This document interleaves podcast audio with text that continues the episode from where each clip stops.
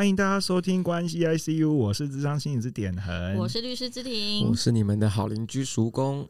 欢迎回来关系 ICU，我们今天又邀请回上次非常受欢迎的黄儒老师，欢迎黄老师，欢迎黄老师。哎，黄老师作为我们的，你为什么不让黄老师打招呼呢？黄老师刚才要打招呼了。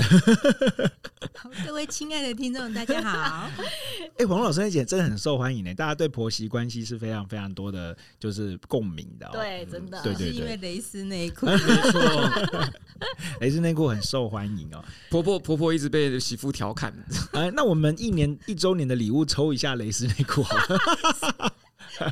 抽你抽你穿过的好了，我的蕾丝内裤嘛。OK OK，你怎么知道我橱柜有很多？不太舒服。OK 好，这啊，黄老师作为我们这一季的最后一集的来宾哦，呃，我们今天要带来的一个是呃读者投书哦，就是我们有读者来投书，希望我们谈谈他的故事。那等等呢，一样我会呃分享一下这位读者的故事，然后一样再把问题的主持棒交还去叔公手上哦。今天的故事主角是李昂。李昂坐在床边，传了这三年来每一天晚上睡前都会给克里斯汀道晚安的讯息。抱着被褥，又是一个等待天光的夜晚。我听到了微小的嬉笑，嬉笑声，是因为芝芝觉得我的文字太优美了。五年前，李昂在交友软体上认识了克里斯汀，两人一南一北，并没有激起太多的火花。随着距离跟时间的差异。两人渐渐的失去联系。某天，李昂因为工作被调职到北部，在公司传了个讯息给克里斯汀后，发现新公司的位置就在克里斯汀公司的旁边。两人大感缘分的奇妙，简单的聊了天后就约出来见面。就这样，两个人很快的坠入爱河。在接下来的两年里，李昂跟克里斯汀过着幸福的恋人生活。李昂心中暗暗的期待这段上天给的良缘开花结果。李昂跟克里斯汀说：“谢谢你让我知道了什么是生活。”从小，我爸就跟我妈离婚，不要我们了。直到认识了你，才知道原来我是有人要的。然而，李昂跟克里斯汀在交往两年后的某次旅行中起了巨大争执。李昂在争执后，因为要上班而没有好好的跟克里斯汀谈。于是，克里斯汀在几周后断崖式的消失在李昂的生命当中。错愕的李昂感到不可置信：认识两年的挚爱，怎么可能说断就断？于是，整个人意志消沉，开始酗酒。失去方向跟失去目标，甚至在酒后出了场严重的车祸，生命几乎是坠落到那看不见光亮的谷底。这天，李昂鼓起勇气走进了心理咨商所。刚喝完酒的他说不出话来，片段的陈述着自己的故事。在接下来的心理支撑中，缓缓的道出自己对克里斯汀的思念，以及那些对自己来说痛苦的尘封童年回忆。好，我们现在把我们的。主持棒交到叔公手上喽。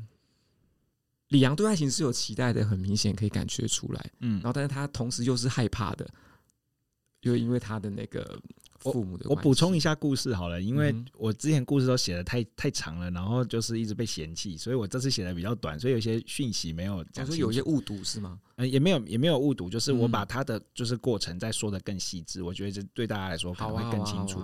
就是后反正李阳他小时候是就是爸爸妈妈离婚之后呢，他就一直想要离开这个家，因为他就觉得这家对他来说有跟没有一样，然后在家里面需要看着妈妈的一些状况，他其实是很不舒服的，所以他在上大学的时候就离开到了南部，就是南部的其他县市去读书，然后。其他县市读书之后呢，他就又就是网络上面就认识到了克里斯汀，然后克就是在跟克里斯汀呃认识的那段期间之内，并没有并没有什么太多的火花。然后后来呢，他就跑到了呃台北去工作，因为他想要离那个高雄再更远，对，所以就跑到台北去。跑到台北之后呢，才发现到说啊，原来克里斯汀的公司就在我家公司呃就在我家公司的附近而已。那我们就约出来吧，然后他们就开始就是交往了，然后他们就觉得缘分太奇妙了，因为一个在台北，一个在嘉义，怎么可能会有机会就是在就是交友软体上面遇到呢？好，然后怎么又那么巧，我到了台北之后又可以在你的公司附近呢？好，所以就坠入爱河。然后嗯，在那个过程当中，他们是分开住，可是因为李阳的工作是就是物流。就是他需要他需要跑来跑去，然后物流的时间是很长的，可能会到可能可能会有十二个小时都在开车，都在送货这样的状况，所以相处的时间是非常少。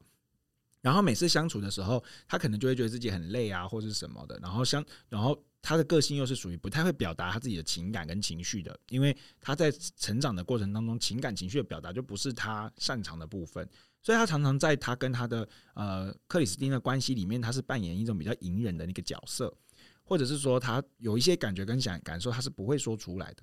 那在这样的情况之下，他就他就呃一直没有好好的跟克里斯汀沟通。就直到了那一次的出去的旅游之后，他就是突然间的把他所有可以做的反叛的、不想顺从的一个状态，就是在那一次的旅行之后就展现出来。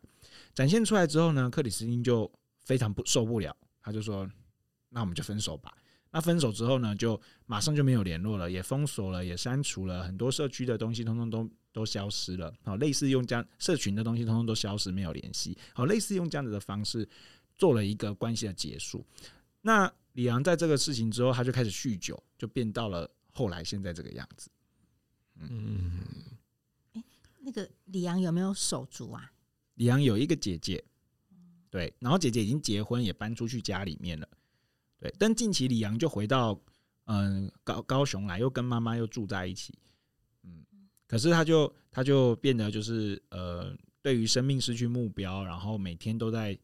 想着就是自己跟克里斯汀的关系，然后觉得呃克里斯汀应该是还是爱着他的，对，然后呃李昂也跟我提，就是说，哎，他事实上觉得大当大家去跟他讲克里斯汀不好的时候，李昂会觉得说大家是要破坏他跟他的关系的，他会觉得很不舒服，他不喜欢别人告诉他克里斯汀不好。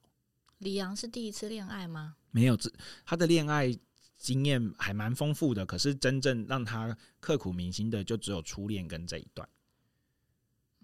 嗯嗯，感觉就是他们好像一个很大的关键，也在两年交往两年后的旅行起了一次争执，然后最后整个关系走向就不一样了。嗯，对，所以好像一次因为有一次性的争执，这感觉就是就是一个。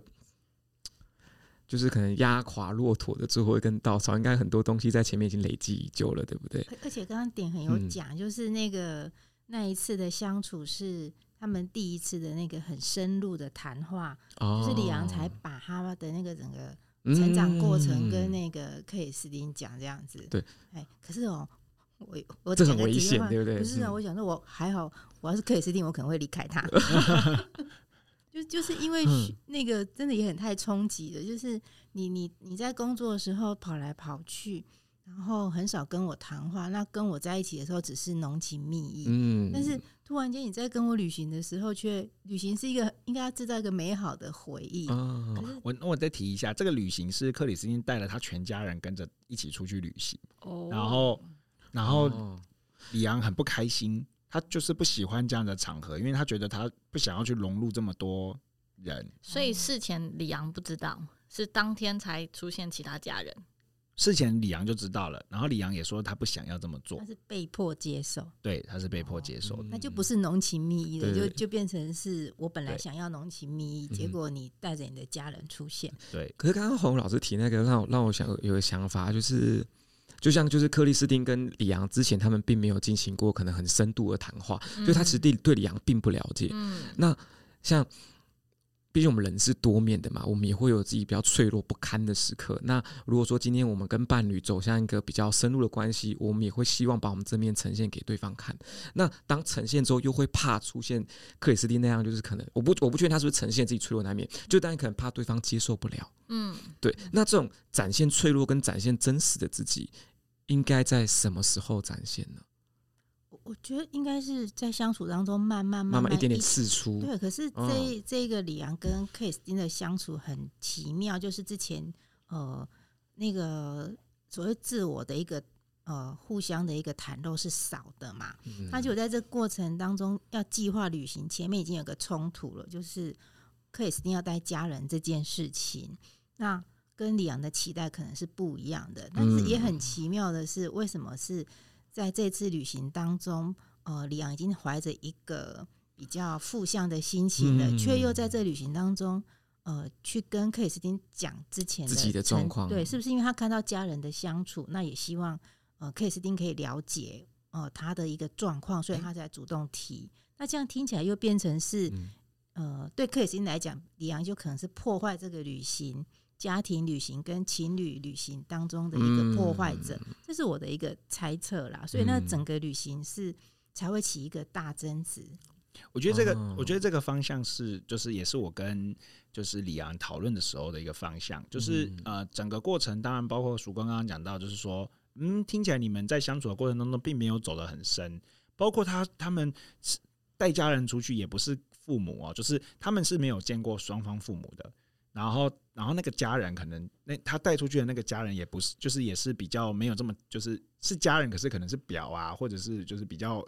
没有直接对，比较没有那么直接关心的家人这样子，对，然后呃，在那个过程当中，我也是有黄如老师这样子的感觉跟感受，并且跟李阳谈，就是说，哎，那嗯、呃，有一有一个感觉是在那个过程当中的，呃，克里斯汀只是你想象出出来的样子，然后好像不是他真的是长这个长这个样貌的，就是他并没有真的去配合到你需要的一个旅行，或者是你想要的一个放松的生活。然后，可是这件事情很有意思，就是当我在跟他谈完这件事情的下周，李阳回来咨商的时候，他就说他感受到我就像过去其他人一样，在离间他跟克里斯汀的关系。对，然后我觉得这件事情是让我觉得非常特别的，然后也会想要提出来跟大家讨论。可是我觉得很很不错的是，他愿意跟你讲，嗯嗯。然后他主动讲出来了，我觉得那个是就像他走进智商所的那一刻，他可能已经决定去处理那个问题了。嗯，然后之前他可能都没有意识到，所以这这一次的一个冲突，可能不见得是不好的。嗯，我就可能会朝这个方向去跟他讲。那我觉得那个旅行应该很有。意义对他来讲，应该是他所有生命当中的一个缩影，刻骨铭心。就是，就他可能呃从小不是他爸妈离异嘛？那爸妈离怎么离异的？跟嗯、呃，还有就是他为什么选择北上然后离家？嗯、其实我刚刚在听的时候，我并不觉得他是一个会离家的孩子、欸。嗯，所以后来刚刚点很有补充，他就回。他就回来原那个高雄了，高雄跟妈妈是很近的，嗯，因为我觉得他是他是一个很需要那种呃情感上面的一个依赖的人，非常深。哦，那为什么刚刚问他说有没有手足？是因为呃有时候呃手足会去影响，就是他决不决定离家的一个状况嘛。嗯，那我的猜测是他需要，所以他其实他应该是不会。离家太远，最后纵使离家，他还是会回来，呃，靠近原生家庭很近的一个地方，这样子，所以我才会说，那次旅行有一个很大的冲击，到底是什么，让他看到好像 人生走马灯有可能在那一次旅行当中都有可能重现，嗯、所以他才有很多的那个那个那个情绪。嗯、欸，我看到比较会是说，哦，他当时发生了什么事？怎么选择在那一刻爆掉爆炸？对。一定是有个东西是、嗯、呃触动他很内心的某个一个情感，嗯，有可能他本身就是他不太喜欢这次旅行的设计的设置，他本身就带一个不是很舒服的心情去踏入这趟旅程，嗯，然后他可能可能觉得他可能希望在某个时刻跟克里斯汀好好谈谈这件事情，然后就是一次全部一弹就好像打开潘多拉的盒子，可是他不会弹、出来，就是。李昂他在他他在表达这一块是完全不行的，就是他没有办法细细的说出他内在的一些比较细致的。那那就那那那这就会更就是这这就是更容易造成无效沟通的状况。就是我想讲，可是我没有办法好好的讲。那这这个这个过程就会让听者产生很多的误读。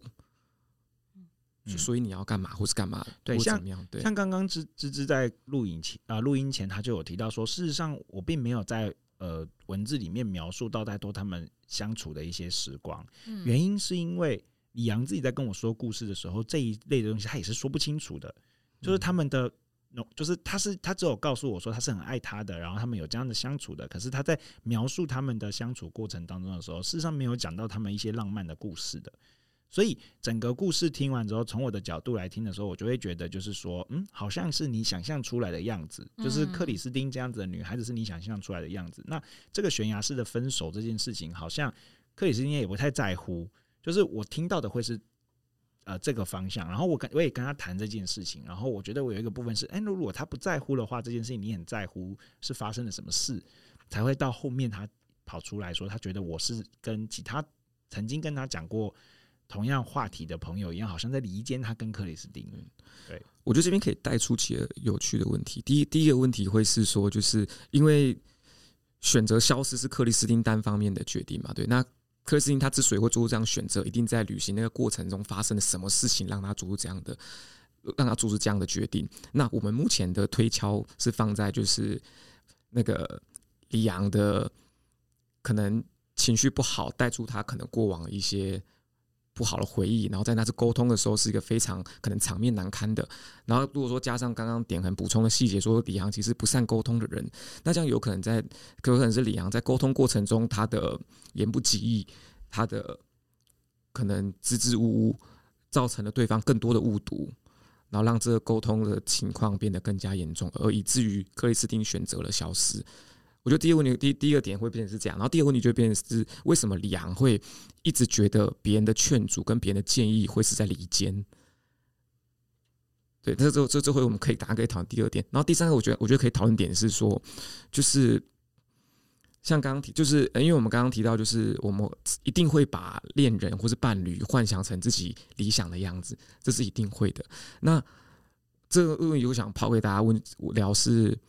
我们什么时候看到自己的恋人，他不像我们想象的那样子？那我们是怎么应对的？我觉得我们可以，大家可以来细细聊这三个问题。大家可以先想，就是我们我们什么时候发现自己的恋人是不是我们理想的样子？那我们是怎么面对这个过程的？叔叔公刚刚讲的第一个状况哈，嗯，我就想到那个我跟我先生交往之初，嗯，对，就是呃，李昂的。呃，个性像是比较没有办法说自己，哦，就像刚刚他对点恒的那个情绪，哦，好，可是一听就觉得这个人可能很多事情是埋在心里头，不晓得怎么讲，嗯，甚至有一些男生，对、呃、对，大部分好像真的在说的这一部分，呃，好像比较不是那么的一个容易，对对对对，对，对。那我就想到说，我们刚交往的时候，确实是我先生是一个比较木讷、比较不会说的人，嗯，哦、那。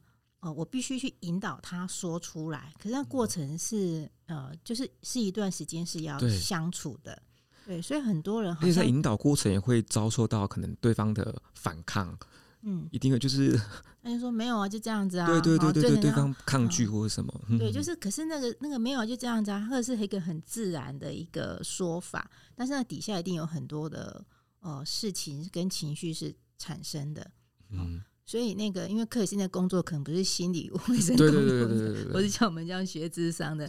我觉得这真的有差、欸，就是学智商人他的表达能力，对对对，这真的。嗯，而且像刚黄老师提到那个引导，因为引导的这个行为背后是要有包容存在，不然你因为引导你一定会受挫，就跟引导孩子一样，对，你不包容，你根本引导不来的。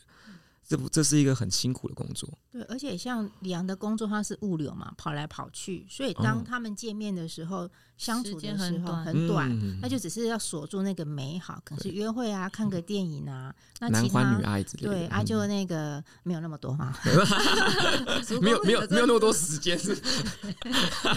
OK。好，很很容易被叔公拖着走。叔公某个部分还蛮有魅力的。好，如果当年那个我先生不是呃没有那么木讷，像你这样子，我可能那个我们省略引导这个步骤。讲太讲太多了。说到哪里去了？物流就是两边跑，可能时间没这么多。呃、对，对时间没。所以他就没有没有时间好好的去坐下来，就算是喝个咖啡，也只是想要喝个咖啡。那有时候我们喝个咖啡其实是聊天，嗯，哦，那这东西好像就就少了。一方面他又不习惯，一方面时间又又又少，哎，所以我就觉得这个这个东西可能是导致他们后来就是在相处的时候，你刚刚讲那个第一个问题，就就没有时间去。去讨论的，就是说，千道黄老师刚刚说，就是自己可能比较真实那一面，要一点一点的试出，不可以一次释那么大量。那他们少了这个慢慢试出的过程，一次给给了对方一个重拳。嗯，而且我觉得相处的初期有一个很重要的是理解，就之前其实点恒常在点恒恒讲的那个理解跟接受。哦，就是理解跟接受，不见得是理解不一定认同要接受，对对，或者是这一类的，就是说，哎，我我知道，呃，这个人的个性是这个样子，那你就不能够用呃所谓的一个很强的方式去跟他相处，一定要他配合你的方式，而是当这一个人不讲话的时候，我可以知道这是他的个性，并不是他不喜欢我。那如果这个人不讲话，我是不是得多一点的时间让他自己去思考？嗯、好，那我就要忍住。好，那同样的，对方看到我这么的喜欢讲话，好，那也要知道说我这么喜欢讲话，就是话这么多，哦，那他得让我时要有时间把话讲完，他才能够讲他的话。嗯、我觉得那个是双方面在相处的时候，哦、要慢慢的去知道、去理解对方的。说在理解，就是双方是用什么样的方式在沟通，因为即便是沉默，这也是沟通的一个，算是沟通一个方式。对，可能他可能在思考，他可能不是这么认同，他可能怎么样？对，而且这理解也需要时间。就像刚刚，就像刚洪老师提到，就一点一点试出，试出这过程，同样也是他理解、消化这个时间。像我觉得最近我在做夫妻治疗，哈，嗯，就是到最后夫妻都会吵架嘛。好，然后我最近常会让那对夫妻去想那个状况，就是你们想一想哦，很奇怪哦，为什么你们在谈恋爱之初好像都可以听对方讲？嗯，然后呃，后来我给了一个注解，就是因为你们那时候都不了解对方，所以愿意有一个空间跟时间去慢慢的听对方讲，但是。夫妻跟情侣相处久了，就自以为了解对方，所以当你要讲话的时候，嗯、我马上就说，我心里头，甚至我就心里头，或者是嘴巴就讲说，啊，你不要讲了，我都知道你要讲什么。好、嗯，甚至你不讲，我都会帮你注解说，你瞧，你就是这个样子，你就什么意思？嗯、那那这个时候就不是像恋爱时候之初，恋爱之初那时候的好奇，对，对，跟美好。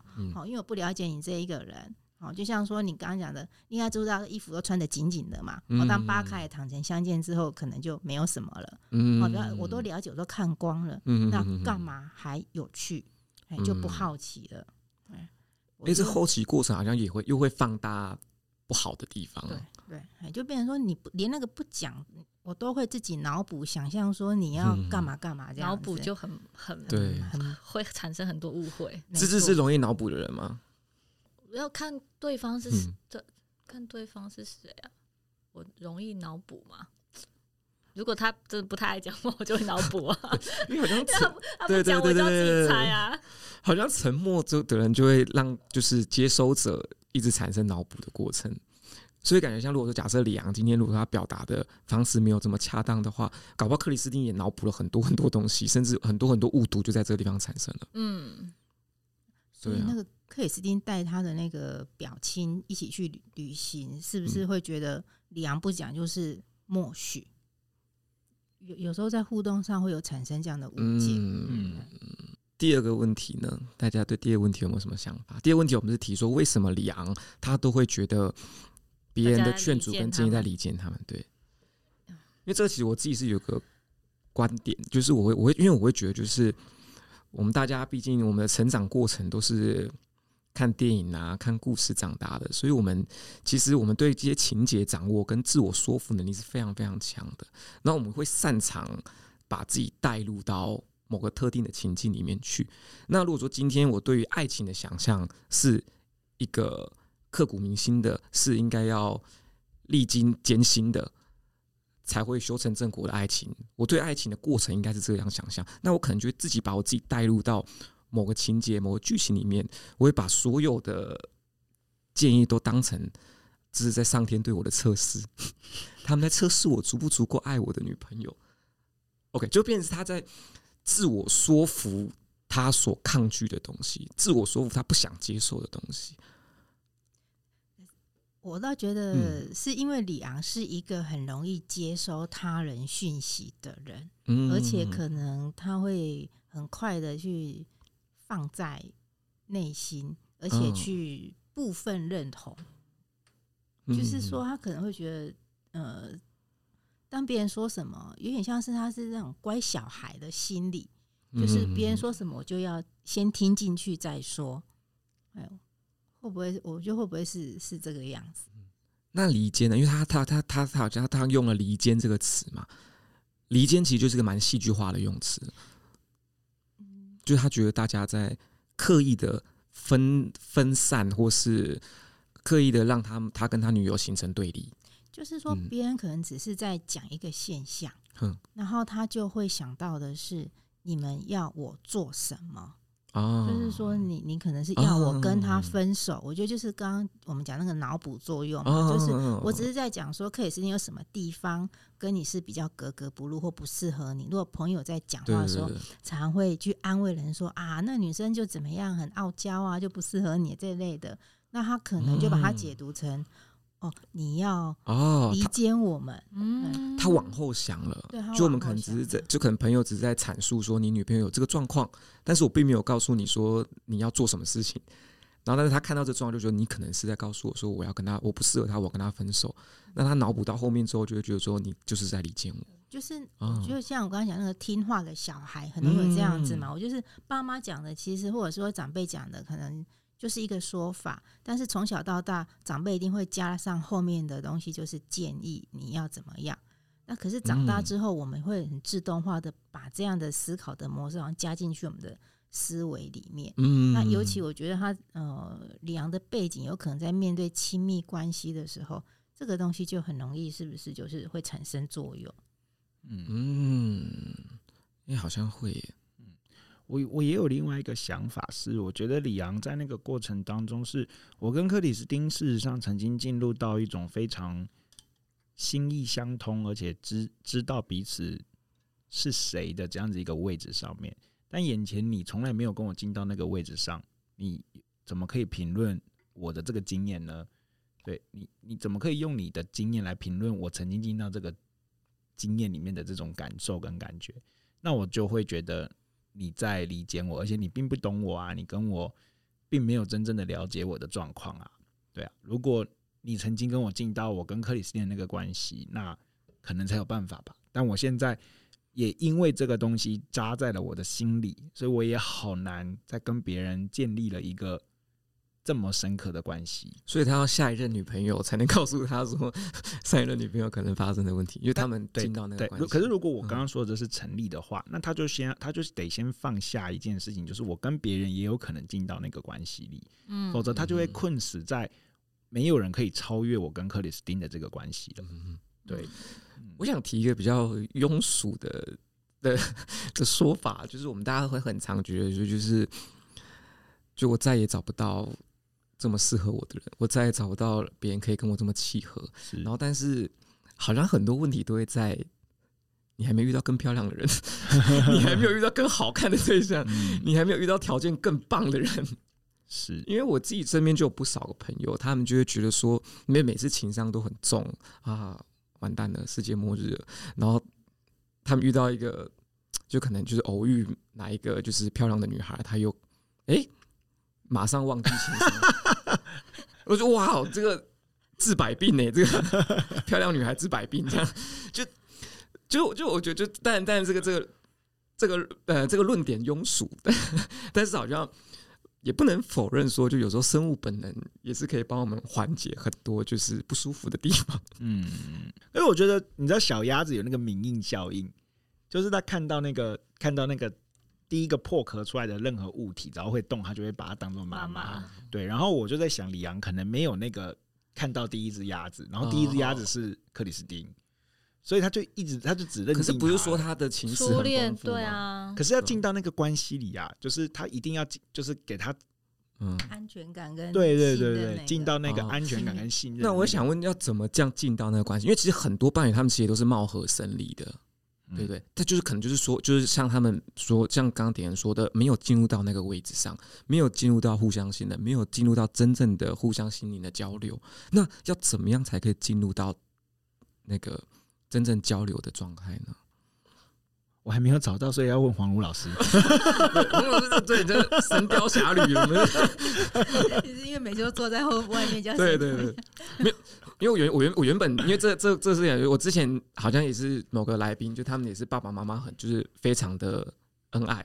然后我那时候本来要讲神仙眷侣，然后讲成神雕侠侣，神雕侠侣好像也蛮适合，也可以啦。对，毕竟杨过小龙女也是很棒。对对对对对，可是他们毕竟也是一个就是可歌可泣的爱情故事。对，那就这样。对，那洪武老师，我觉得还是相处的经验吧。嗯，我觉得还是相处。对，因为刚刚那个叔公在问的时候，我就一直皱眉头，想说这一题要怎么回答？嗯，这题很好难哦。那好难是是因为你自己都讲庸俗了，那我就不 不好意思。对，我意思就是说，这题真的很难回答，因为我觉得每一个人的状况不一样。嗯，而且有时候是不一定是对等的。对，哎，搞不好那个克里斯汀并不觉得这一段是。呃，他很刻骨铭心，或者是他进入到亲密关系，没错，我也觉得难过就是这个，这就是难过的地方。所以我就觉得这是这是不对等的一个关系的一个发展。嗯，哎，可是那这样感觉李阳就也有误读了，因为那种心灵的交流应该是双向的。嗯，对啊，那不可能。我今天一方面在跟你讲我的内心状况，然后但是你根本听不懂。跟他们就是相处的时间太短，所以李阳会一直去美化。他一直在他的想象的那个嗯空间范围里面啊。而且那这又让我想到，就是你看，那他上时间又短，那是怎么进入到那个位置的？李阳这个位置会不会有点太好进入？所以我觉得他的他的状况会是因为对方断的太突然，他会没办法理解为什么你可以轻易的放弃这段感情。嗯，就是他准备要开始展露自己，准备要带领大家进入那个位置。我原本以为你可以。嗯，对，我原本以为你是那个可以，那这样原本以为，那代表说克里斯汀也还没走到，那这样是不是这刻骨铭心好像也没有这么的严重了？就是因为我原本以为代表他还没走到。可是可是李阳在旅行过程当中是对他讲了家里面的状况，有没有可能就是这个东西也伤害了他？就是我已经跟你讲的，对我已经不敢跟别人讲，说我从小到大我父母亲的婚姻状况。就我讲了之后，你就离开我。但他也没有讲啦，就是李阳也没有真的特别去讲这件事。但是我觉得，我但我觉得李阳，因为他以为他自己讲的，没有没有没有。可是我觉得，我觉得，我觉得李阳真的觉得克里斯汀是理解他跟懂他的。然后我觉得那是单向度的，嗯，我觉得那是单向度的。有有没有可能是克里斯汀不说话，反而给他的？嗯，不知道，因为克里我们没有克里斯汀的讯息。哎、嗯，我想，我想问这个问题蛮好，我想大家。一定都有过，就是就是跟别人聊天产生共鸣的时刻，一定有。嗯、那大家是在什么样的情况下发现对方是懂你的？对方听懂你了，对方了解你，从他的接话吧，从你接话的过程，就是你能不能接话？就有的人就是牛头不，这不是知识的接话，他不是知识接话，对，但是。我我们进到了一种，就是我明白你在说什么，然后我于是我讲了另外一个是延续这个话题，开展更多东西。嗯哼，对，我觉得那个就是听懂，而且会更加深入。嗯哼，曙光刚刚那个问题，其实我刚刚开玩笑说，是因为我们没有找到，这是另外一个。然后另外一个部分是，我觉得，呃，如果大家有去听宇哲老师那一集，就是很很久很久以前，然后那时候我们就有提到理想的爱情究竟存不存在？然后那时候我的观点是，我觉得存在，但是是妥协出来的。对，就是我直到现在我也是这样认为，就是我觉得那个就是妥协，就是我我我我爱你啊，我因为爱你，所以我妥协这些东西，不是我全部接纳你的所有，就是我我自己现在我刚刚想到我是回我我是想到这个这个回答，嗯，对啊，所以克里斯汀就是没有要妥协啦，我没有要在这个关系里啦，嗯，我换一个词好不好？好，好存在，但是是磨合出来的，是磨合出来的，因为妥协就。很负面，感觉单方面受委屈了，就是对，有一个委屈的，有一个成分在。那磨合就有一个，就是双向这样子的一个，就是他一定有他的妥协，我有的妥协，那就是一个磨合。嗯，哎，就一个相处经验造成的这样子。嗯，会不会是因为克里斯汀他其实对每个朋友都是这样的相处模式，只是刚好。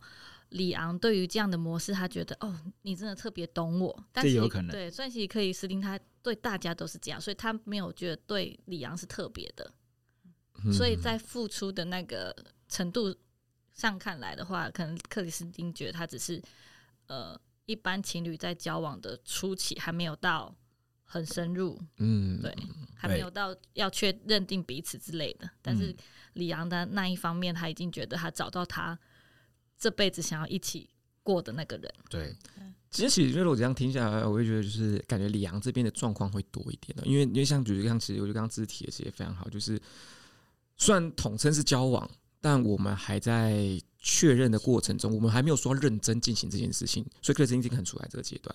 然后像刚刚其实我们刚刚提到说，我们如何判断我们跟别人产生共鸣，对方是真的理解我们。其实刚刚典衡讲出那个。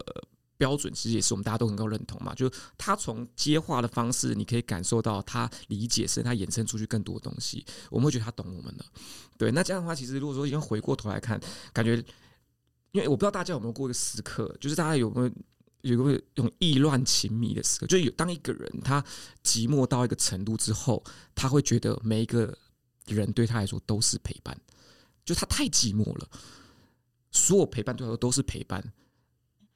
就是会不会陷入到这种情况？就是他开始产生了很多他自己的。嗯，叔公刚刚讲，我想我就结合一下刚刚那个芝芝讲的，就是克里斯汀这一个人哈，应该是跟人家很好相处，嗯，就是给人家感觉是很轻松的，而且应该是一个很豪迈的人，豪爽的人，嗯，因为他可以断的很干净。我我在猜，他就是一个可能让人家觉得很放心，嗯，让人家觉得。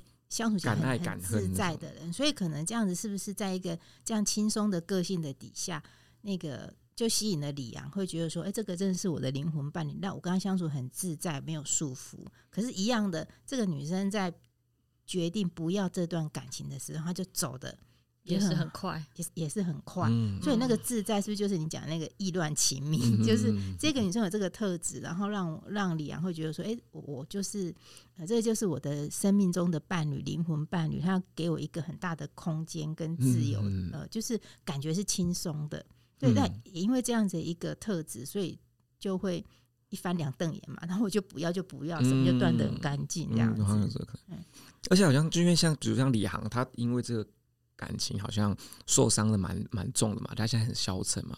那像比如说像我们，其实我们大家就出社会也也久了，大家就是常成年人的爱情会有一个向度是说，感情不要放得太快。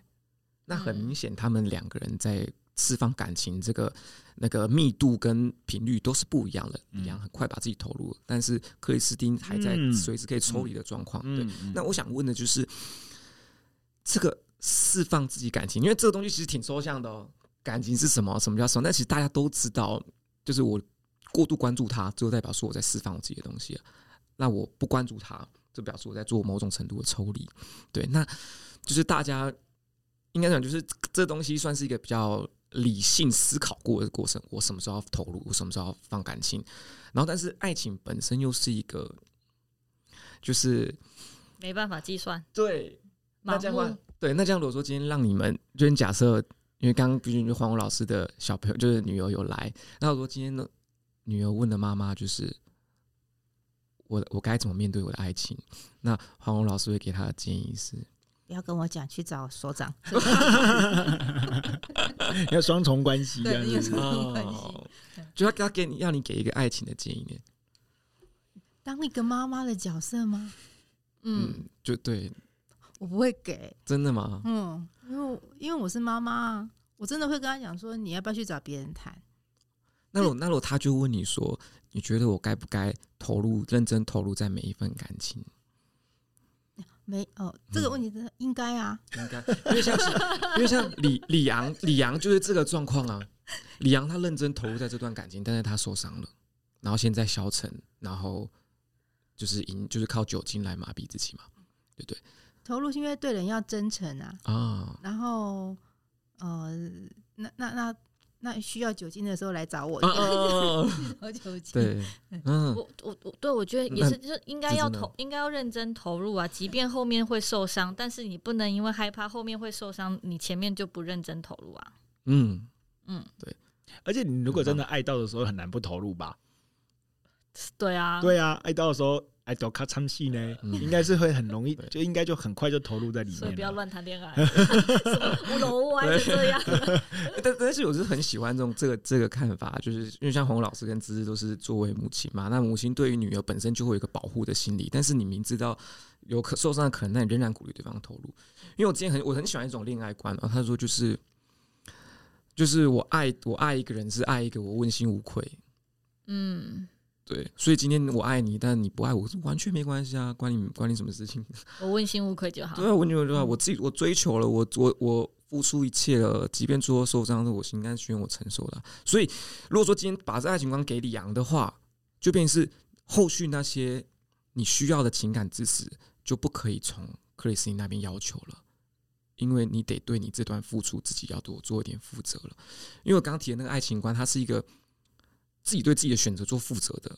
我知道投入会受伤，但我就投入啊。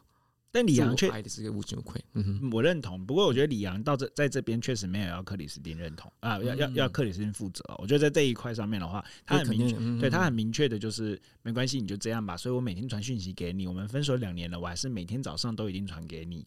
就是说跟你问早，每天睡前一定跟你说晚安，嗯、然后每天想到我们曾经有过的承诺，我就跟你提一下，就这样子持续每天不中断。嗯、对，所以我觉得也是非常痴情的男子。嗯，他传那些讯息啊，就是 是不是其实是传给自己？嗯，就是我觉得那是在对对自我的一个对话。嗯嗯，对，嗯，就比较像是，是呃对自己的一个整理。可这样的行为也会让他更更难走出来吧？都两三分手这么久了，我觉得要看李昂就是本身他的一个思维模式跟这种个性是什么。如果他今天就是需要这段呃用这样的方式去整理的时候，这样不见得不好。嗯，但是我觉得比较不好的是，他后来用那个酒精的部分是比较不好的。嗯，嗯，我记得我第一次见到李阳的时候，他是没有办法把话好好说的，几乎故事是片段的，然后非常戏剧化的，在几次的智商之后，他开始就说啊，我想起来了，那天发生什么事，就像电影情节一样哦。所以我觉得那个酒精对于一个人的影响真的是非常非常大的。就是从一开始我可能以为是舒压，到后来他把我的整个生活都拖进去了，嗯，所以我觉得那个是一个很大的影响。所以后来我就跟李阳讲说，你需要跟我回报一下你的喝酒状况，我要了解一下你今天的酒精浓度到哪里。对对对，你早上有没有喝？因为早上喝酒其实是酗酒的标准之一。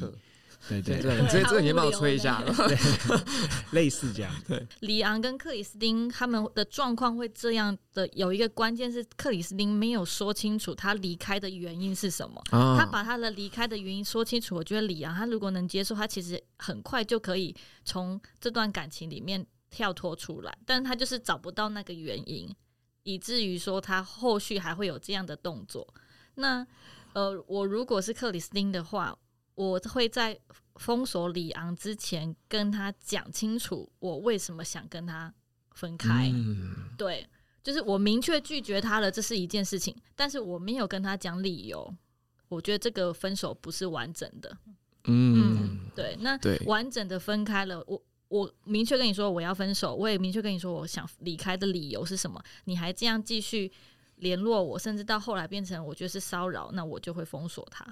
啊，嗯，其实这这这是一个非常成熟的做法，而且的确克里斯汀没有一个明确的结尾。那如果说在形式上来看的话，他们仍然在交往中，对对啊，就会有一种被被分的莫名其妙的感觉啊。因为我觉得听起来李阳有一个议题叫做被抛弃的议题，嗯，就从以前到现在就是。爸妈的离婚，然后是被丢掉的人，然后，然后第二个，我觉得克里斯汀有一个，因为没有什么资讯，但是我的猜测是，这个人是不是很回避冲突，很害怕冲突，所以他就选择我就默默的消失了，就就不见了，嗯。他也不敢去跟你说我要跟你分手，所以有一个冲突，因为讲到分手就一定会有一个纠缠啊，哎呀，或者是说，哎，我我怎么样这样子，所以这两个人两人各自的一个议题是。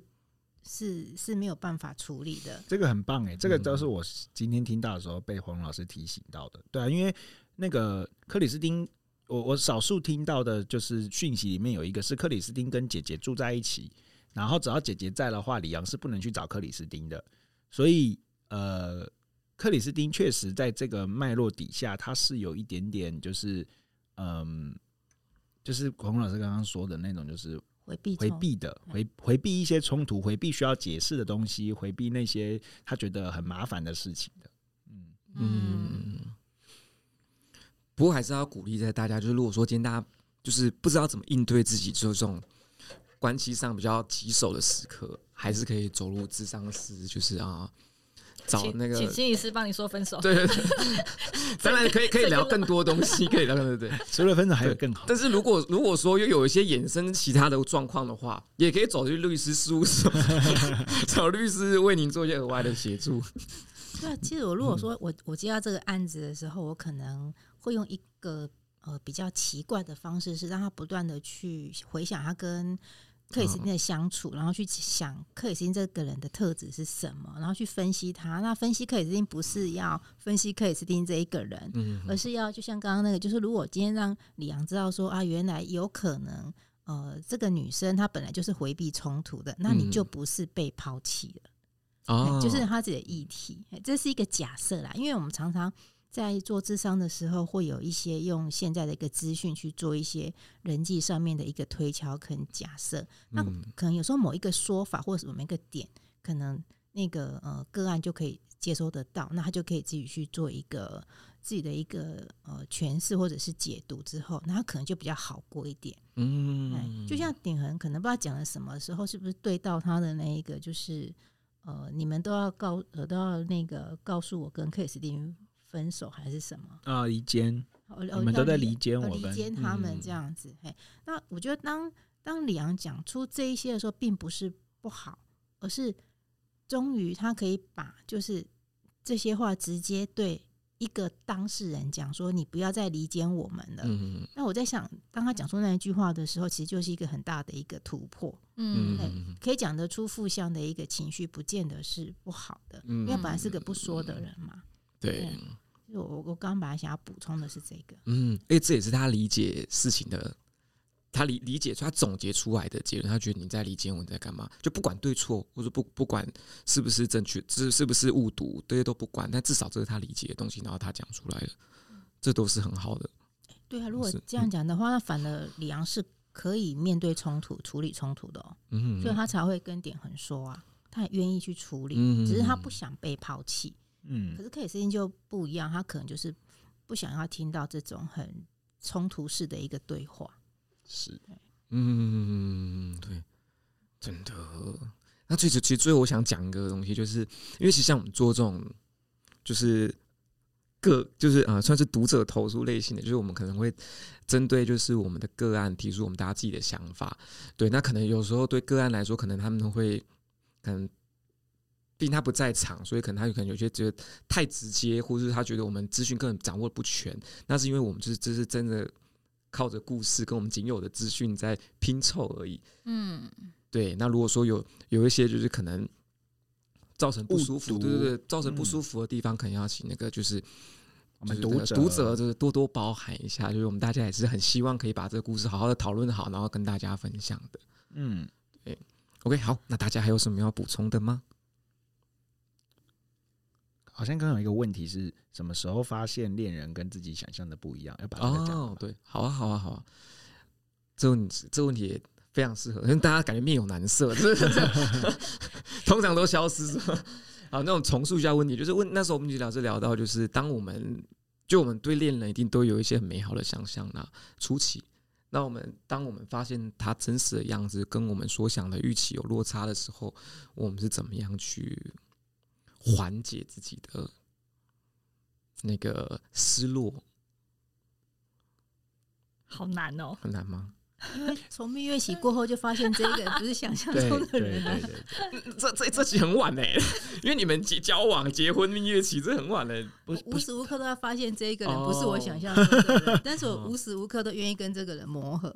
嗯，黄龙老师说的蜜月期不是不是结婚完的蜜月期，哦是我热恋完之后我就会发开始发现，而且会是，而且它不是某一个时刻，它是一点一点累积，然后然后就会突然哇，对，已经来不及了，只能开始磨合了。这样子，黄老师发现让你最受不了的事情是什么？会太细吗？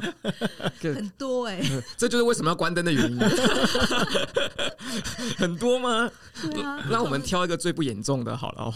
我我讲一个，我觉得哈，应该是说，呃，我我们一定要聊，我们要抱一个心，抱持一个心态去跟我们的亲密的人相处，就是我永远不了解这一个人，嗯，我刚刚有讲嘛，就是说不要以为说你了解他，然后就自己去解读他的所有的讯息。嗯，哎，所以我永远不了解这一个人，包括现在我还是不了解我先生。哦，我应该我因为我常常抱着这个心情去跟他相处，要保持好奇心。对，那如果我今天不想保持好奇心，是我不想理你，那是我的问题。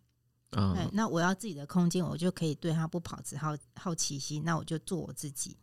但是在相处的时候，我必须尊重你，那我也愿意去保持我的一个呃客观理智的去问你说，你到底想要吃什么，你想要干什么，就类似这一类的话，包括说他以前想吃的东西，可能跟现在东西其实是不一样，老了口味会变嘛。嗯，啊，口味比较重一点，这时候就要这这时候就要，妈，你变了，你以前吃半糖而已，你，你变了，嗯。那所以就是算黄老师的做法，就算是就是让自己保持好奇心，对他其他的地方吗？就是我我觉得那不叫好奇心，就是要想说我我不了解这一个人哦，哎，不要自以为是的以为说我都了解你了，纵使我跟这个人相处已经快三十年了，还是一样。嗯。而对，我觉得另外就是，我觉得第一个是热恋期的时候，有些你不喜欢的东西，你会很喜欢，这是第一个。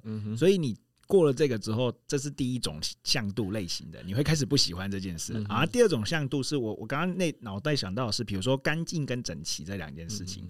好，你是一个整齐的人，但是你不见得是一个干净的人。可是我一开始会觉得你是整齐又干净的，比如说你是会把衣服折好弄好的人。可是你后来就会开始发现你身上怎么一股怪味 哦，我只是打比方，对，那这个时候你就会开始知道哦，是有落差的。你顶多你只是爱整齐，你没有爱干净。可是我爱的是我爱干净啊，只是整齐这个东西骗到了我，让我觉得说你是爱干净又爱整齐的。那这个时候就会开始出现，然后这会一点一点累积，累积到最后的时候才发现哇，我看到的是我想象出来的样子，不是真正的样貌这样子。那你是怎么就是？缓解自己这种状况了，就是你开始发现落差了，你是怎么？我都处理的不好哎、欸，都结束关系啊，真棒！没有啦，结束也是一种处理的方式，不得不说。没有，当然还是会先讨论啊，然后厘清厘清说就是哦，你会消失吗？还是不会消失啦？会谈讲对对对，会会讲清楚。你这个臭人，当然是不会臭，不会 不会不会，就是你还是会针对这件事情厘清，就是哦，原来是。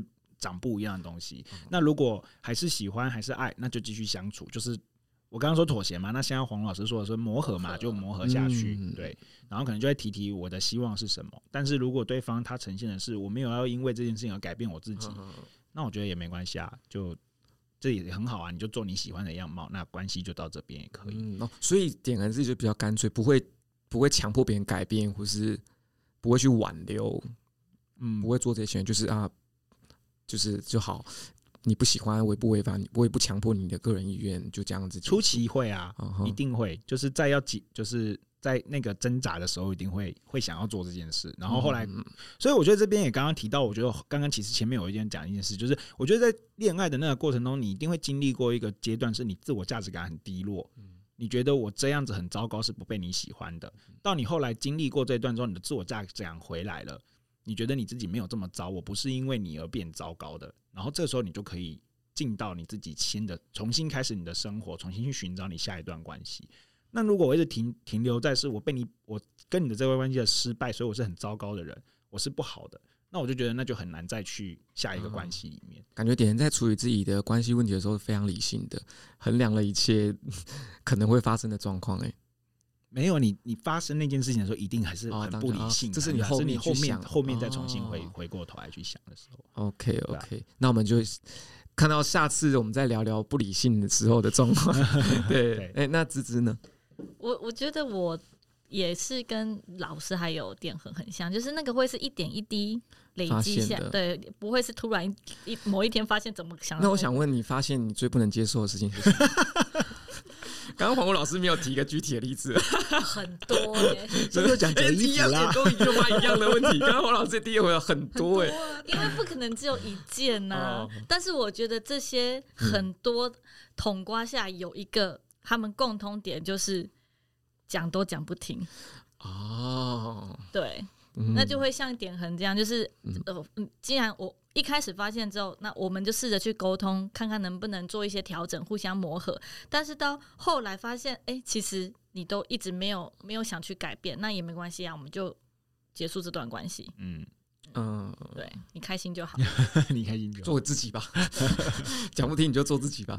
那我们就看了一个大戏，就到这次就到这边啦。啊、其实我还想聊交友软体，不过这下次我们再再另辟一集来聊交友软体。你有你有下载交友软体吗？啊，你有下载没有？但其实我觉得我蛮喜欢交友软体这次，就很很想尝试。但是好啊，为了聊我来下载一下好了。现在有推荐哪一个？男生跟女生交友软体会好啊，之后有机会可以聊交友软体。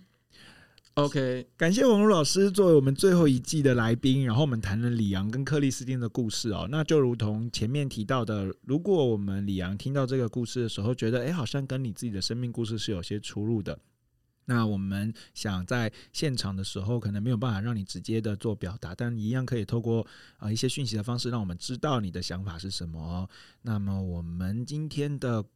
故事就到这边啦，我们下次见。谢谢老师，谢谢大家，拜拜。拜拜。